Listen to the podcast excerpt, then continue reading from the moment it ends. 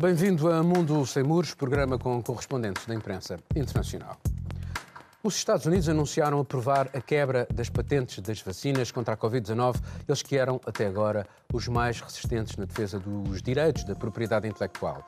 Na prática, trata-se de tirar as receitas aos que as têm e dá-las a conhecer ao mundo inteiro, para que no mundo inteiro elas possam ser fabricadas e distribuídas. Como referiu a administração Biden, circunstâncias excepcionais exigem medidas excepcionais. A União Europeia admite agora seguir também na mesma via. O assunto está na agenda do Conselho Europeu no Porto. Mas Merkel já disse que se opõe. A verdade é que o fosso entre os países ricos e os países mais pobres ficou uma vez mais exposto na gestão das pandemias. As mais de mil milhões de doses administradas até agora foram, sobretudo, nas zonas de maior poder de compra. Os defensores da quebra nas patentes justificam a decisão pelos milhões de dinheiro público dados às farmacêuticas para as pesquisas e argumentam ainda que, enquanto existirem desequilíbrios mundiais significativos, como tem existido, os riscos de novas variantes podem comprometer todo o esforço feito até agora pelas populações, cientistas e governos. O lobby farmacêutico acha que esta opção não resolve o problema, vai aumentar a procura e o preço das componentes necessárias às vacinas e que a exigência de qualidade se vai perder, logo a eficácia da imunização. O debate está a decorrer na Organização Mundial do Comércio e qualquer decisão terá de ser consensual. Juliana. É uma decisão que tem um potencial de impactar o combate à pandemia de uma maneira sem precedentes. É algo que não é novo, mas a mudança de posicionamento dos Estados Unidos e agora possivelmente da União Europeia vem a mudar tudo. É, Para muitos especialistas, hoje é, a escassez de vacinas é muito uma questão artificial por conta justamente das patentes. Não é uma bala de prata, não é algo que vá se resolver do dia para a noite, mas tem o potencial sim de, de transformar e de é, fornecer um acesso mais justo para muitos países que hoje não têm. É, vamos lembrar que hoje as farmacêuticas controlam quem recebe, quando recebe impuseram cláusulas absurdas, abusivas para todos os países, seja de abrir mão de é, processos, de abrir mão de qualquer tipo de é, controle em cima disso. Então, também é salutar nesse sentido. Por motivos óbvios, existe uma resistência enorme da indústria farmacêutica, é, mas que fique claro que a questão das patentes ela é prevista pela OMC. Não é algo que, que já seja. Aconteceu. Que Canadá, já aconteceu nos Estados Unidos, já aconteceu, Itália, no, já aconteceu no Brasil, por exemplo. No Brasil e, também. É, só, só, falando um pouco do contexto histórico, é, esse acordo é da década de, de, 90, de, década de 90, meados da década, e desde então, uh, praticamente todos os países do mundo entendem que é preciso respeitar esse mecanismo global de patentes. E um, a partir de então, medicamentos de várias áreas são, são cobertos por dezenas, às vezes centenas de patentes, que muitas vezes elas não estão a proteger inovação, estão simplesmente, de alguma maneira, blindando essa tecnologia de ter acesso por outras fontes. Hoje existe uma capacidade enorme de produção de vacina em outros polos, vários países que são que têm uma capacidade produtiva de vacina, vou falar do Brasil, que é uma realidade que eu conheço bem, a própria Índia, que é a maior produtora mundial de vacinas e que não estão a produzir vacina para a Covid-19 pela questão da, das patentes. Existe, claro, um problema dos insumos. A Índia está a produzir mas, a AstraZeneca, porque até Sim, mas não está a, a, produzir da maneira que poderia ser. E Sim. nesse momento, a, só, só para concluir, nós temos também, além de tudo, para não esquecer, também o acesso aos insumos. Acho que falar de, de, liberdade das patentes, que não é simplesmente quebrar, é levantar, essas empresas vão ser remuneradas por isso, vão receber pelos direitos autorais, não é simplesmente acabar com a questão de propriedade intelectual. Marcelo, uh, isto é mais uma vez a liderança moral dos Estados Unidos uh, e, uh, e aparecer aqui Biden, de facto, como uma outra, um outro estatuto que era até agora o dos europeus e, e, e isto tem a ver também com uma guerra de afirmação à escala planetária e quem é que fica bem na fotografia e quem é que fica mal na fotografia? Pois, eu não sei, eu percebo que a finalidade última, final, é, é positiva e todos nós queremos e, portanto, é muito difícil um, distanciar-se desta afirmação do Biden, mas também uh, sem querer cair em, em, teorias conspiracionistas, que não têm nada a ver aqui com, com isto, mas eh, esta jogada do Biden é, é um pouco estranha e eh, tenho, o que eu tenho para acrescentar a este debate são dois ditados da, da sabedoria popular portuguesa. Uma diz que quando a esmola é grande, o pobre desconfia. Não, não, não se percebe porque esta jogada agora de um país que não uh, exportou vacinas. Ou seja, em, há, há, países que querem comprar e não exporta. E, de repente, parece quase uma, uma jogada assim, a chutar para o canto. Sabemos que estas decisões são muito complexas. Esta noite no Porto vai-se falar disto, quase provavelmente os próprios temas ligados ao trabalho vão ficar em segundo plano em relação a isto. Dia 21 de maio vai haver uma grande cimeira sobre saúde em Roma e ah, provavelmente vamos voltar a falar, mas como tu próprio disseste, dentro do, do, da Organização Mundial do Comércio, eh, esta decisão vai ser consensual, tem que ser consensual e isto vai demorar imenso tempo. E a resposta, no fundo, da Alemanha foi, eh, ok, mas, e do próprio Charles Michel, foi, eh, ok, comecem a, a, libertar as vacinas. Nós sabemos que nos Estados Unidos até eh, já doses foram para o lixo, foram compradas pelos Estados de forma bastante caótica, porque havia grande fartura, e há nos Estados Unidos, o país já, já vacinou metade da população. E, de facto, a única coisa certa que conseguiu dentro de, 24 horas desde a sua afirmação foi criar uma clivagem na Europa, porque temos Macron é, é, a favor? É entusiasmadíssimo com isso, claro, porque é o país que, que apostou eh, nas vacinas e correu-lhe mal, e obviamente a Alemanha, onde a aposta foi bem sucedida, eh, não, não, concorda. E hum, eu não sei se eh, é uma boa altura esta, no ano em que. Este eu acho que é o único ano em que já em janeiro sabíamos quem é que vai ganhar o Nobel da Medicina no, no final deste ano. E, e, criar esta desconfiança com aquilo que nós chamamos os lobbies farmacêuticos, com certeza eh, há, há, muita ganância dentro desta, desta, de, deste, uh, deste queres, lobby. Mas... Já agora permite-me dar-te valores, porque antes Sim, do anúncio do Biden uh, uh, são 26 mil milhões de dólares este ano para a Pfizer e 18 mil milhões para Sim, a Moderna. Mas Uh, desculpa, que é uma empresa muito recente. Não, e sim, sim, não sim. tem nenhum outro produto. É assim, é, assim, é, um, é um debate complexo e eu não quero ganhar o debate com frases fáceis. Mas entre empresas que, que, que, nos tiraram ou que nos deram em menos de um ano as ferramentas para sairmos desta, desta, deste pesadelo e, não sei, eh, os, eh, os lucros de, dos administradores do novo banco escandalizam-me mais estes últimos. Eh, não podemos criar esta desconfiança com o melhor que temos da nossa potência industrial. Uh, Miguel, em relação a este assunto, considerando a importância também de tentar compreender o ponto de vista das farmacêuticas. E há aqui uma, uma, uma tese que Não sei se sou a pessoa é certa para te sem... responder quanto ao ponto de vista das farmacêuticas, não, mas, mas vamos é chegar mas, lá. Não, é, é, é, temos que também olhar para o ponto de vista das farmacêuticas. E um dos argumentos deles é sem o incentivo uh, do lucro, os fabricantes podem não ser tão agressivos a agir para produzir vacinas no futuro. Uh, Bem, isso seria, acho que é um argumento paupérrimo. É um argumento paupérrimo. Hum, eu queria só assinalar que nós já tínhamos falado aqui sobre a suspensão das patentes em programas anteriores e eu lembro-me de ter sido, depois do programa, achincalhado porque uma posição radical, insustentável, eh, eh, claro que sempre a questão de uma coisa de extrema esquerda, radical. Agora, não, não, não, não, depois do programa por pessoas terceiras. Ah, um, e, e, e recordo-me disso agora, recordo-me agora disso para vermos que agora de repente é política, a posição oficial norte-americana.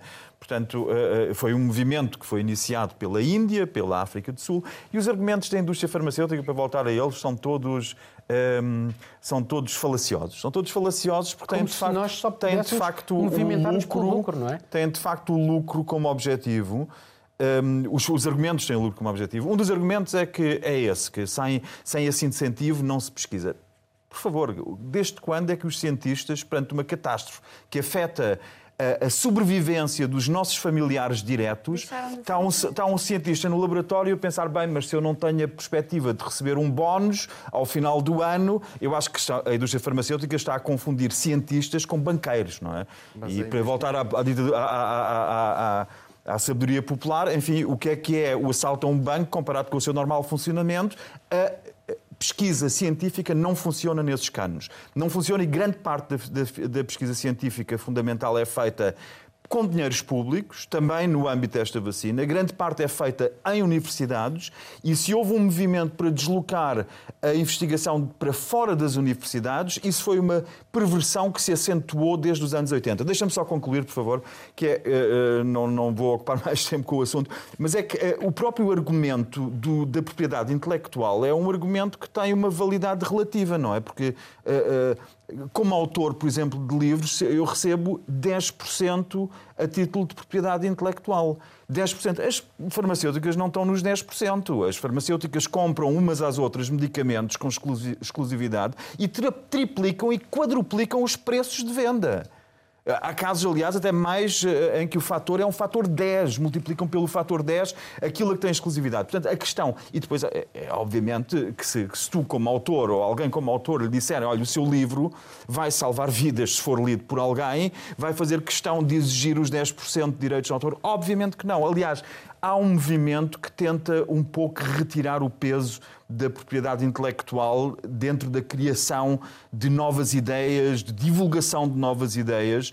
É um, há movimentos políticos que apostam nisso e eu acho que muito bem, nós temos que rever e se calhar temos que repensar que, em geral, a propriedade intelectual resulta de uh, o privilégio de alguém que pôde e teve condições para investigar, para criar e que essa pessoa uh, talvez não deva uh, já já depois de ter um privilégio, ainda ser recompensada uh, através de um custo que implica a exclusão de terceiros. Uh, Catarina, se não conseguimos resolver isto perante a pior pandemia num século, como é que vamos fazer para resolver as alterações climáticas? Porque esta questão também se junta à outra, não é? Quer dizer, como é que a humanidade pode fazer para resolver as alterações climáticas se não tem solidariedade para resolver uma pandemia? Uh, as questões climáticas e, porventura, outras pandemias outras que, venham, que, venham, que venham a seguir. Um, relembrar que quando a Índia e a África do Sul fizeram a proposta para a suspensão foi em outubro, uh, das patinhas, foi em outubro. E é esse ponto que eu escrevi, foi em outubro. Nós não estamos a falar de uma coisa, de uma proposta que foi feita ontem. Portanto, esta decisão que foi tomada para avaliar se devemos ou não suspender as patentes está a ser tomada tarde demais.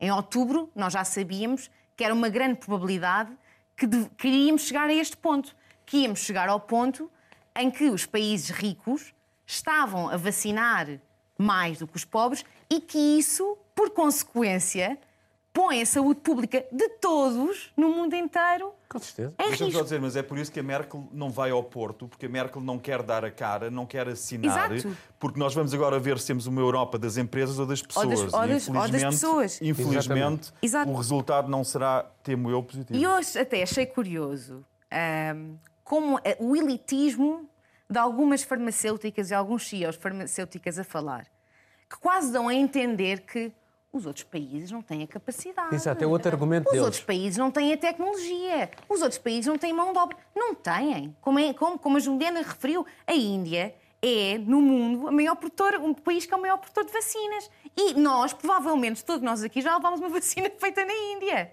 No Bangladesh é? também. No Bangladesh, noutros países. Portanto, a infraestrutura está lá. O outro argumento, de, ah, e para não falar da infraestrutura está lá, como se se as patentes forem, esta suspensão, houver uma suspensão das patentes, estes países e estas produtoras tiverem que começar a produzir nesses países. O governo desse país vai ter que dar incentivos à infraestrutura e a outros mecanismos que posteriormente vai nos preparar para as próximas pandemias. O outro argumento, da von der Leyen incluindo, é o programa COVAX da Organização Mundial de Saúde. Nós devemos é exportar mais vacinas para países uh, mais pobres. Sim, concordo, mas nada nos impede de fazermos as duas coisas ao mesmo tempo. De continuarmos a exportar o que podemos para os países mais pobres. Neste momento só exportamos... Mas a COVAX não é liderada por um não, banqueiro, é, é. por um banqueiro ou por uma pessoa ligada à banca. As vacinas foram exportadas claro. para países mais Sim, pobres. Como é, que é aqui, possível? enquanto o vírus estiver a circular, a capacidade de mutação é muito grande e, portanto, vamos poder, arriscando a, a, voltar a ter grandes problemas. Exato. Vamos passar okay. para um outro tema. A temperatura política no Reino Unido está a ser medida no preciso instante em que este programa está a ser gravado. Os votos das eleições locais e regionais estão ainda a ser contados. São o primeiro grande teste eleitoral a Boris Johnson após o Brexit e a pandemia. 13 cidades, entre elas Londres e Manchester, mas também os parlamentos regionais no país de Gales e Escócia. E é aqui, na Escócia, onde está o epicentro dramático destas eleições. Porque se os independentistas do Scottish National Party vencerem com maioria absoluta, é um cenário muito plausível, já estão lá próximo, um novo referendo de independência vai ser proposto. Afinal, em 2014, um dos argumentos para ter sido rejeitado foi a quase impossibilidade de uma Escócia independente pertencer à União Europeia. Foi isto que o então presidente da Comissão, Durão Barroso, disse numa entrevista, pelo menos à BBC. Só que dois anos mais tarde acabou por ser o Brexit a tirar os escoceses do projeto europeu, apesar da Escócia ter votado massivamente em manter-se na União Europeia. Para Boris Johnson, o seu objetivo prioritário nestas eleições é quebrar o impulso pela independência, preservar a unidade do reino. Miguel, eh, nós, quando este programa eh, for exibido, já haverá certamente alguns dados mais, mas aqui a, a questão que nós podemos analisar é a legitimidade ou não dos escoceses em pedir um novo referendo. Bem, eh, de facto, o argumento, eh, referiste isso, vira-se ao contrário, porque se se argumentou contra Uh, o, o, voto a favor da independência com a ameaça de já não poder permanecer na União Europeia, pois agora temos a situação inversa, em que só pode permanecer na União Europeia ou regressar à União Europeia, se assim quisermos, se houver independência.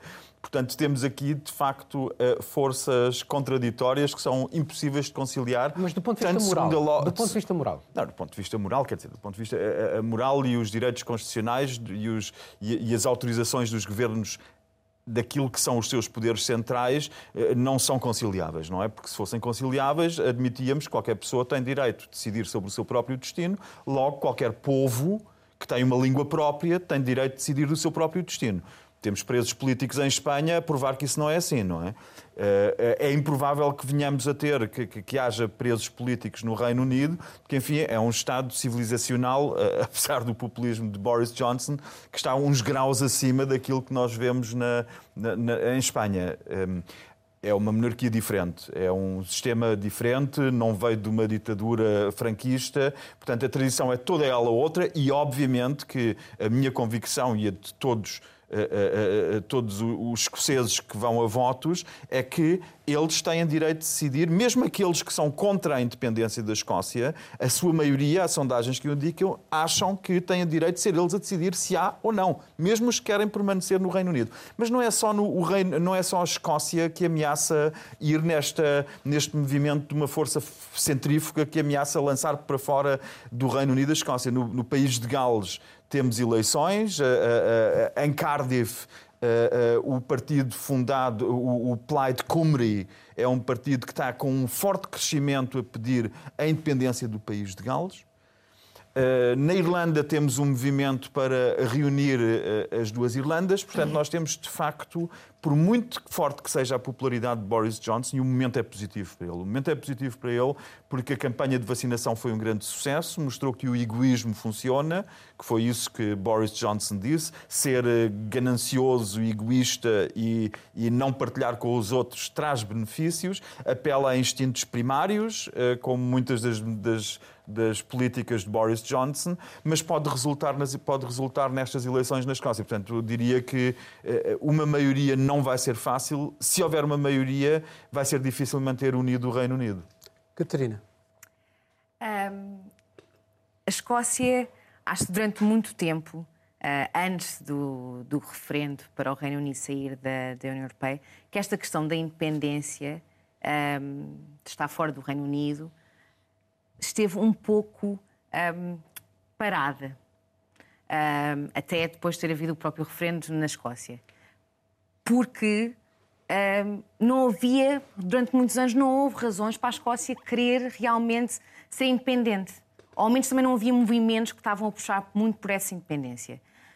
E muito disso vem do facto de a Escócia e a Inglaterra, principalmente, não é? a Escócia e a Inglaterra, serem parceiros económicos. Não é? A Escócia o maior parceiro económico da Escócia é o Reino Unido em si, exportam 60% eh, para a Inglaterra. Um, e muitos trabalhadores e negócios na, Escócia uh, valorizam isso.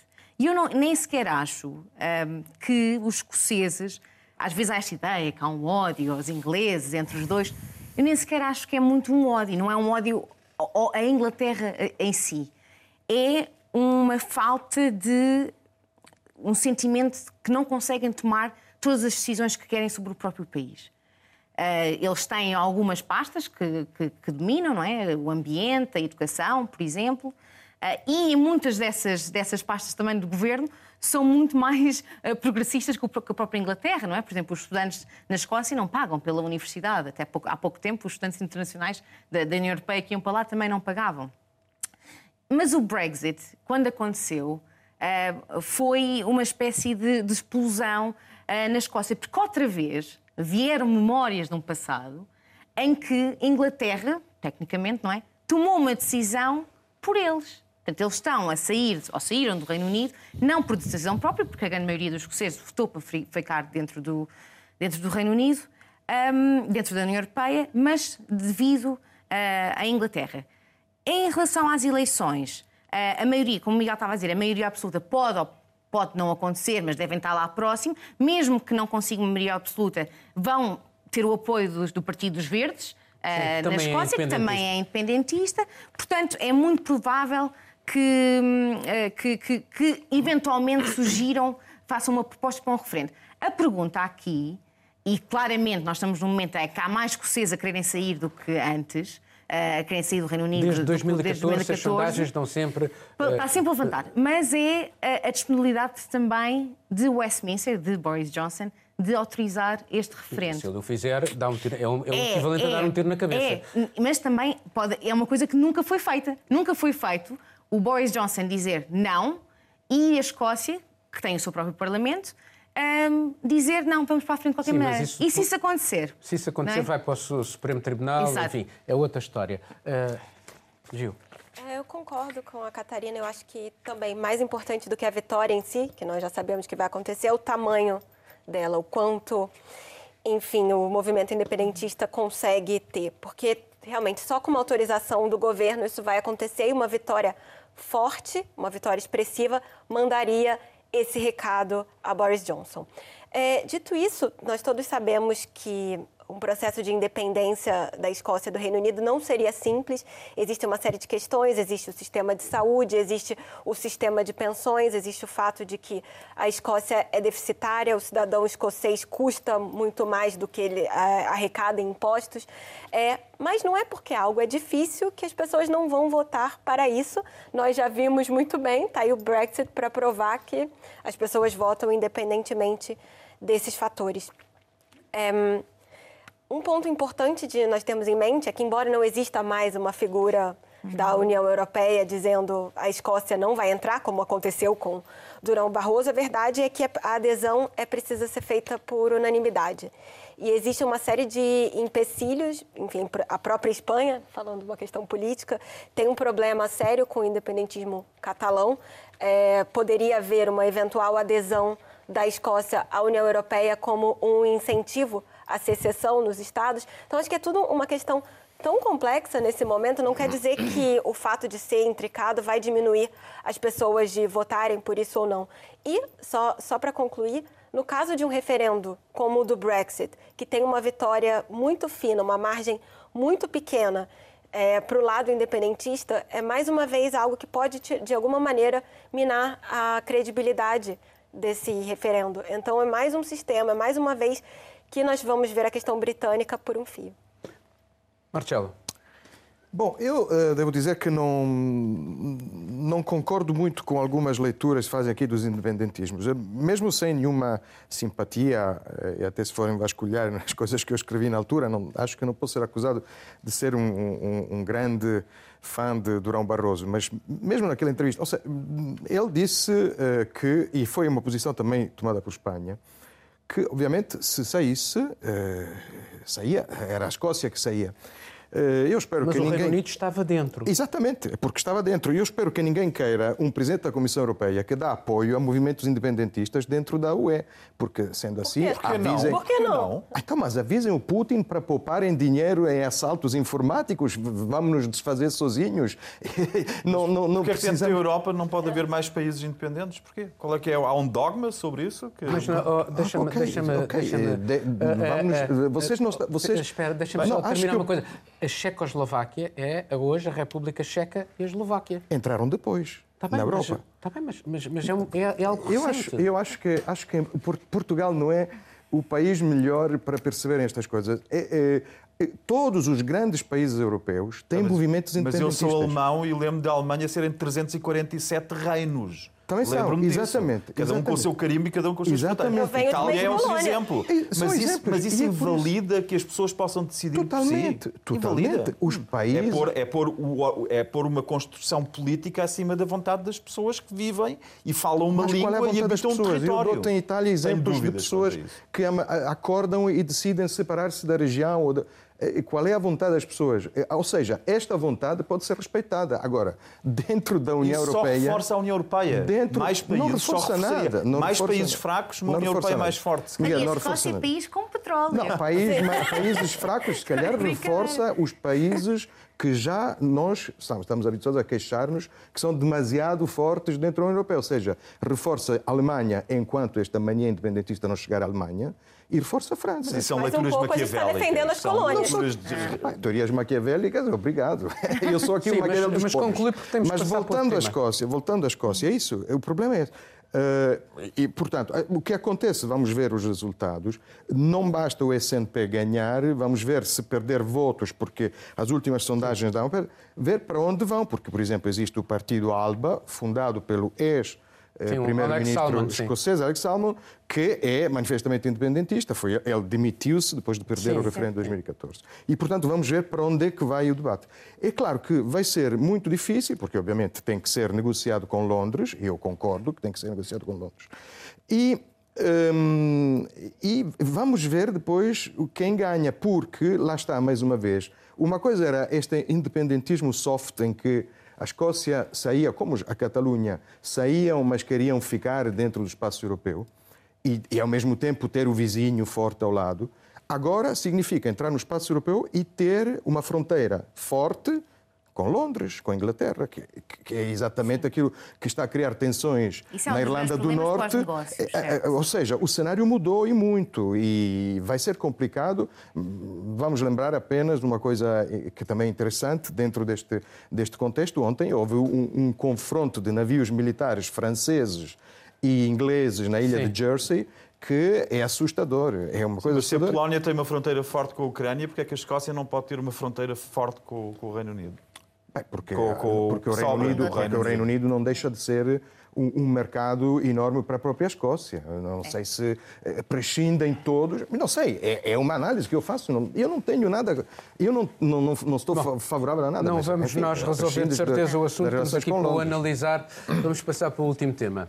Um terremoto político, frase comum a referir a vitória folgada do centro-direita espanhol nas eleições regionais de Madrid. Uma desconhecida da política, há menos de dois anos, quase chegou à maioria absoluta e o seu partido supera agora o somatório de toda a esquerda. Isabel Dias Ayuso mais do que duplicou a votação no Partido Popular. Absorveu os cidadãos, tornado praticamente irrelevante, conteve a extrema-direita do Vox e pode governar sozinha. Nas ondas de choque imediatas, Pablo Iglesias anunciou deixar a política após o anúncio dos resultados. Liderou a corrida eleitoral do Podemos e não conseguiu mais do que 10 lugares num Parlamento Regional com 132 deputados. A campanha foi marcada por uma intensa turbulência política, muito polarizada. Houve até envio de balas pelo correio em cartas com ameaças de morte a alguns dirigentes. Madrid, a região mais rica de Espanha, a mais mediática, o centro do poder financeiro e político e governada há mais de duas décadas pelos populares, acabou por aprovar a gestão da pandemia de Ayuso, contra os desejos do governo central, mantendo bares e restaurantes abertos.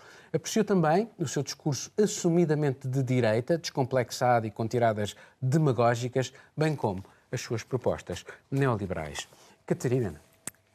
Ahm, eu achei interessante porque a dimensão da cobertura mediática das eleições regionais de Madrid, de Madrid foi completamente uh, estrondosa e só mostrou uh, que umas eleições regionais num sítio como Madrid, num, numa cidade e numa região uh, com tanta importância económica, são eleições que podem ter consequências a nível das eleições nacionais.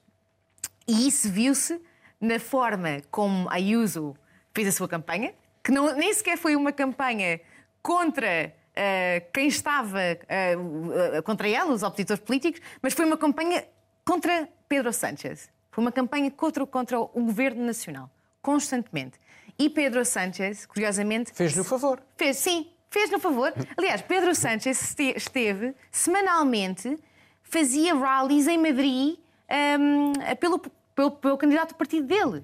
Portanto, isto tornou-se uma, uma, uma, eleição regional e que foi basicamente o dedo nacional. como um mau exemplo na gestão da pandemia. Exatamente. E isto da gestão da pandemia foi um, interessante. Eu, eu, eu recordo-me que em janeiro nós estávamos em Portugal no pico da pandemia uh, e havia notícias de turistas franceses a becopos em Madrid. Um, e, mas isso ela ganhou muitos pontos. Santa Ayuso para os Santa Ayuso, exato, exato. Até criaram, foi uma cerveja que eles criaram com o nome dela, não foi? Não só, cerveja, Sim, uma, coisa uma série assim. de coisas. Mas a realidade é que o setor da, da restauração e etc. Um, aprovou estas medidas, uh, que ela é bastante popular uh, nos madrilenos e tudo o resto é, é, é, é verdade. Um, mas também aqui, uh, não só em termos da pandemia, que apesar de, de, ela ter ganho votos com isto, também quer dizer que Madrid eh, é das, das regiões que têm menos camas de, de, cuidados intensivos, onde a incidência do vírus ainda está mais elevada. Portanto, te, também tem consequências muito isso. Só queria dizer uma coisa muito rápida, em termos do Partido Popular em si, porque estas eleições também levantam questões em termos de onde é que, qual é que é o futuro do Partido Popular. Se o Partido Popular por causa da Ayuso, está-se a chegar um bocadinho mais para...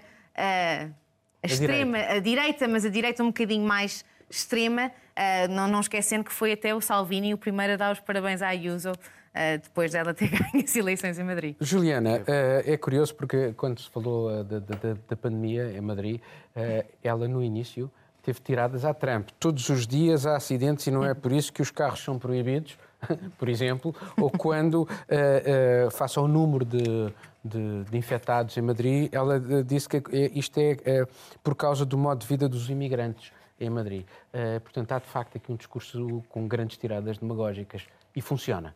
Sim, funciona. Vimos que não só funciona, como ela dobrou a quantidade de, de assentos do partido dela. Então, funciona e, e funciona muito bem. Queria pegar um pouco nisso que você disse, Paulo, no que a Catarina falou também. É, porque isso se aproxima cada vez mais de um posicionamento ainda mais à direita, cada vez mais próximo do Vox. Porque isso poderia estar muito bem num, num candidato do Vox. Não nos esqueçamos que o Vox nasceu do PP. Do mesmo, e, e é uma coisa que nós vemos até um pouco também em Portugal. Certos candidatos nas autárquicas do PSD, por exemplo, têm posições que poderiam estar no Chega. É, acho que é um, é um, fenômeno que e nós. Alguns estão. Agora é, agora um ou outro. Sim. Mas o que, o que nós vemos é cada é vez mais a direita tentando, a direita tradicional, tentando de alguma maneira absorver esse discurso. E cada vez, e cada vez isso se mostra mais, mais eficaz. É, só para dizer que esse resultado também ainda, ainda é muito preliminar, digamos assim, para a gente saber qual é o impacto real na política nacional.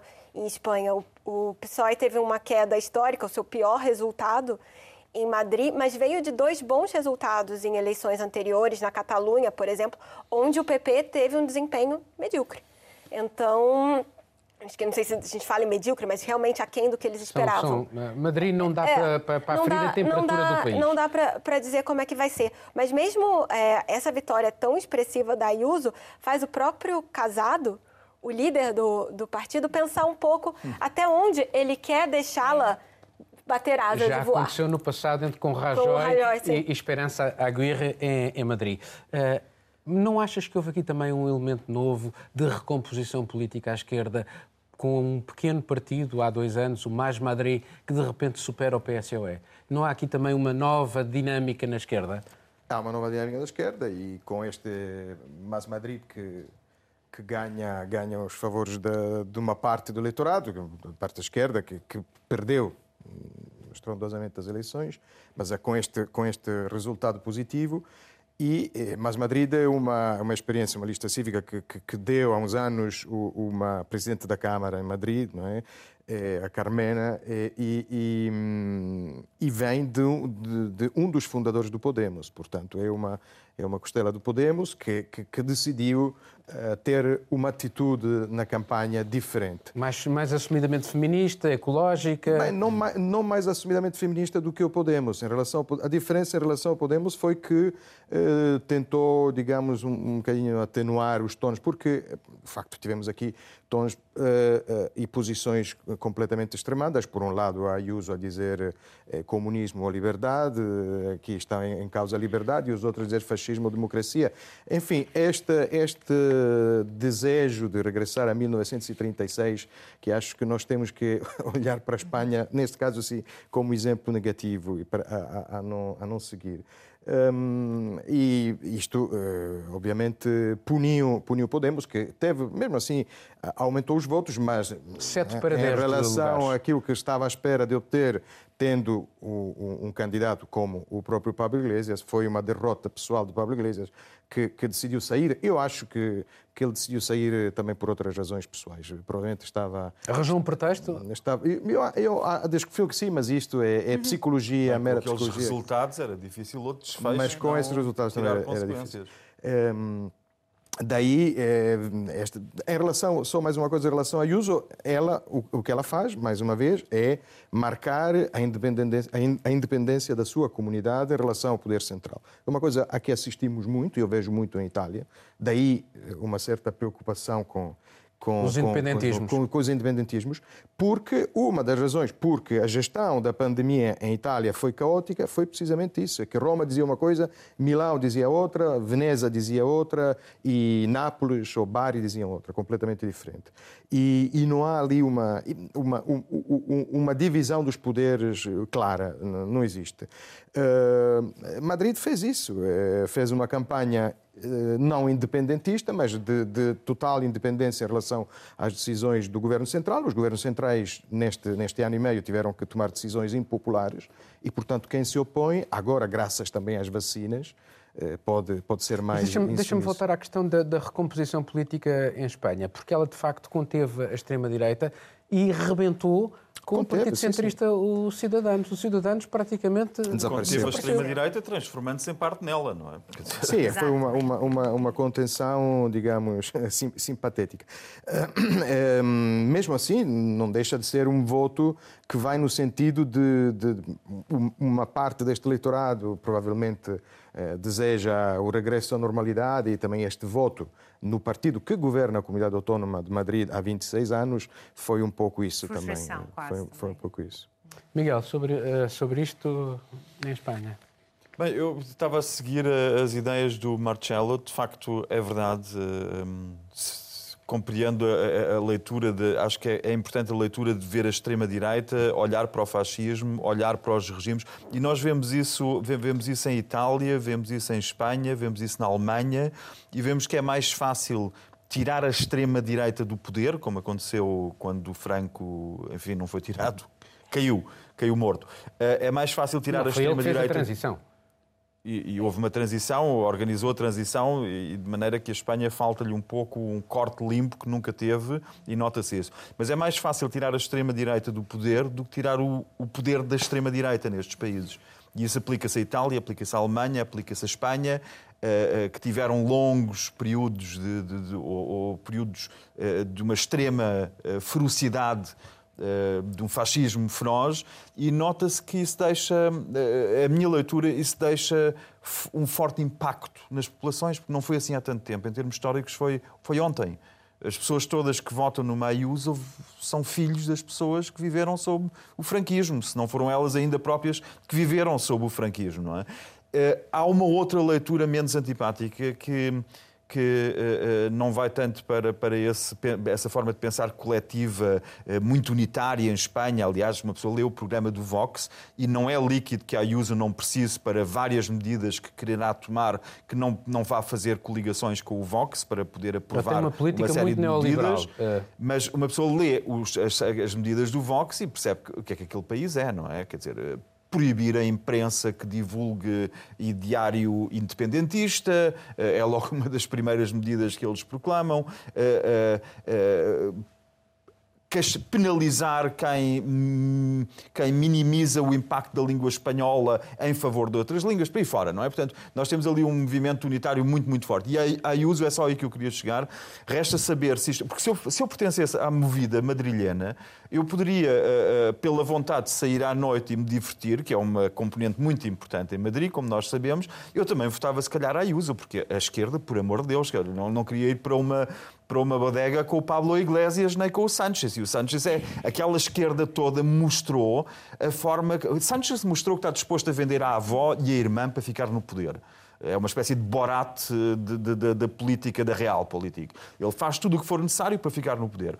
Pablo Iglesias fez um pouco o oposto. As pessoas ficaram surpreendidas porque largou um cargo de grande impacto para se pôr na linha da frente e foi fuzilado tipicamente espanhol, Quase um ato como tipicamente quem estava à procura espanhol. de um pretexto para sair. Ou, ou isso, ou isso, não é? Agora, de facto, aquelas, aqu- toda esta esquerda deu, deu exemplos de, extremamente desagradáveis à vista dos eleitores e a Ayuso foi sempre uma personagem que deu uh, aso pela, com, com- com- com o ideário de extrema-direita todo lá metido pelo meio, mas deu sempre aso a leituras perfeitamente simpáticas e, e- e- e- é uma pessoa com quem eh, qualquer um de nós iria à noite beber um copo. Portanto, eu compreendo que ela ganha em Eu Madrid. não sei, eu não, não sei. se- Mas ela, ela, de facto, critica o feminismo, considera o igu- o igualita- igualitarismo um falso debate, vangloria o elitismo. Portanto, ela, eh, realmente, do ponto de vista ideológico, ela está claramente e assumidamente, e sem problema nenhum, na direita. Da minha, uma direita mais daí a minha dura, sim. dificuldade em perceber o teu raciocínio que ela estaria a tirar votos à extrema-direita. Ela é a extrema-direita. É a extrema-direita bom vivant. É uma extrema-direita bom vivant. ideais parecidos. Ela própria disse isso. E aquela extrema-esquerda que temos em. Madrid é uma extrema-esquerda que é misantropa. E quem, eu, entre um esquerdista misantropo e uma extrema-direita eh, bom vivant, se for para copos, se calhar prefiro a Ayuso. O problema é quando pensamos para além dos copos e das tapas. Bom, uma Mas ronda final para saber o que é que um vocês estão a tratar. Imagino a cimeira, eh, mas, Eh, Marcelo. Não, não, em Cimeira não. Estou a trabalhar na situação em Odmira, mas ainda não, não, não publiquei nada, mas estou a acompanhar esta, esta situação dos, dos imigrantes em, em Odmira. Gil, É, Só para deixar claro uma coisa que eu falei, que é o, o Brasil produz vacinas de Covid, tá? Tá só uma capacidade ociosa. Dito isso, falei sobre preconceito com o português brasileiro em Portugal, por ocasião do Dia Mundial da Língua Portuguesa, e sobre a Demira também. Eu falei de lítio eh, e também sobre Odmir, as condições que estes migrantes vivem e como se está quase a tornar um jogo político onde todos os líderes dizem que fizeram alguma coisa para os ajudar, mas ninguém fez nada. sim, mas é um caso que já era conhecido há Ah, muito tempo, há anos, já há tempo, muitos há anos. Miguel.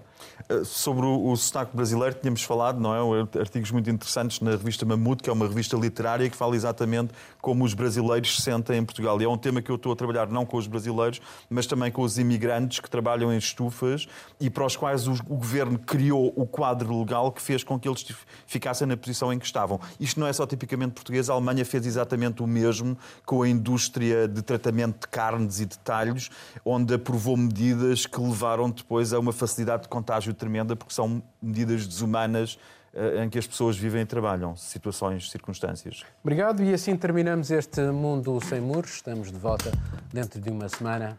Tenha dias felizes.